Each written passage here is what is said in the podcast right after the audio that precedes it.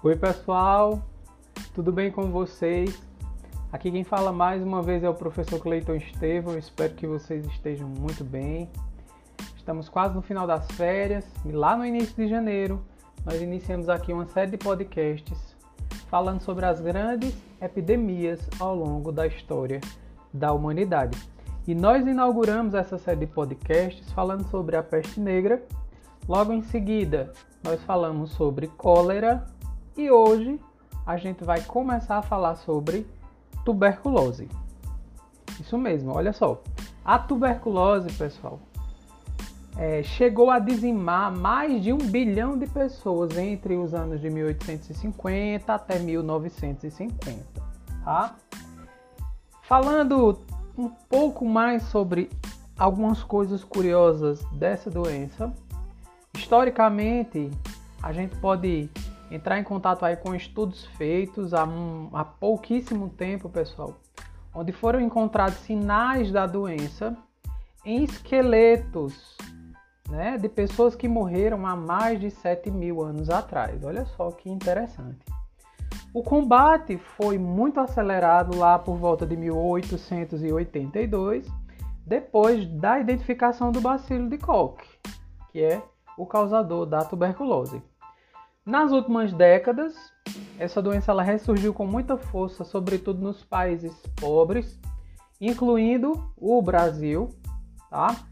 E como doença oportunista, também em pacientes portadores do HIV e que a doença que nós chamamos de AIDS, ela já é manifesta no organismo desses indivíduos.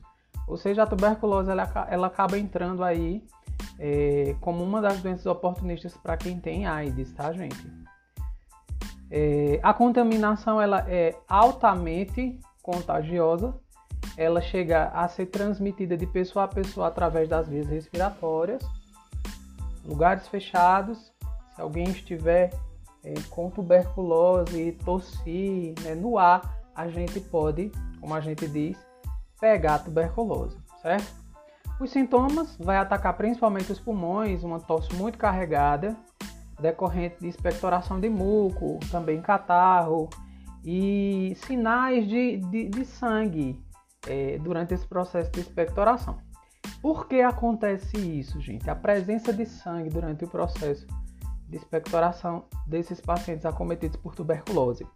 Porque acontece a destruição, pessoal, dos alvéolos pulmonares. São pequenas estruturas responsáveis por realizar hematose. Esses detalhes a gente pode ver em um outro podcast mais adiante, mas só para vocês entenderem, acontece a destruição desses alvéolos pulmonares e as pessoas, né, começam a apresentar também é, nesse quadro da doença que nós estamos estudando agora, que é a tuberculose, a expectoração do muco com catarro e também sangue, presença de sangue, tá? O tratamento ele é todo feito à base de antibióticos, onde se o paciente ele seguir conforme o seu médico orientar, durante o período de seis meses dessa pessoa, esse indivíduo pode ficar curado da tuberculose. Tá bom, pessoal? Por hoje é só, vou ficando por aqui, mas logo logo, em breve estaremos juntos novamente, dando continuidade aqui aos nossos estudos nesse período de férias onde nós estamos mergulhando aí nas grandes epidemias ao longo da história. Um abraço para todos vocês e até lá!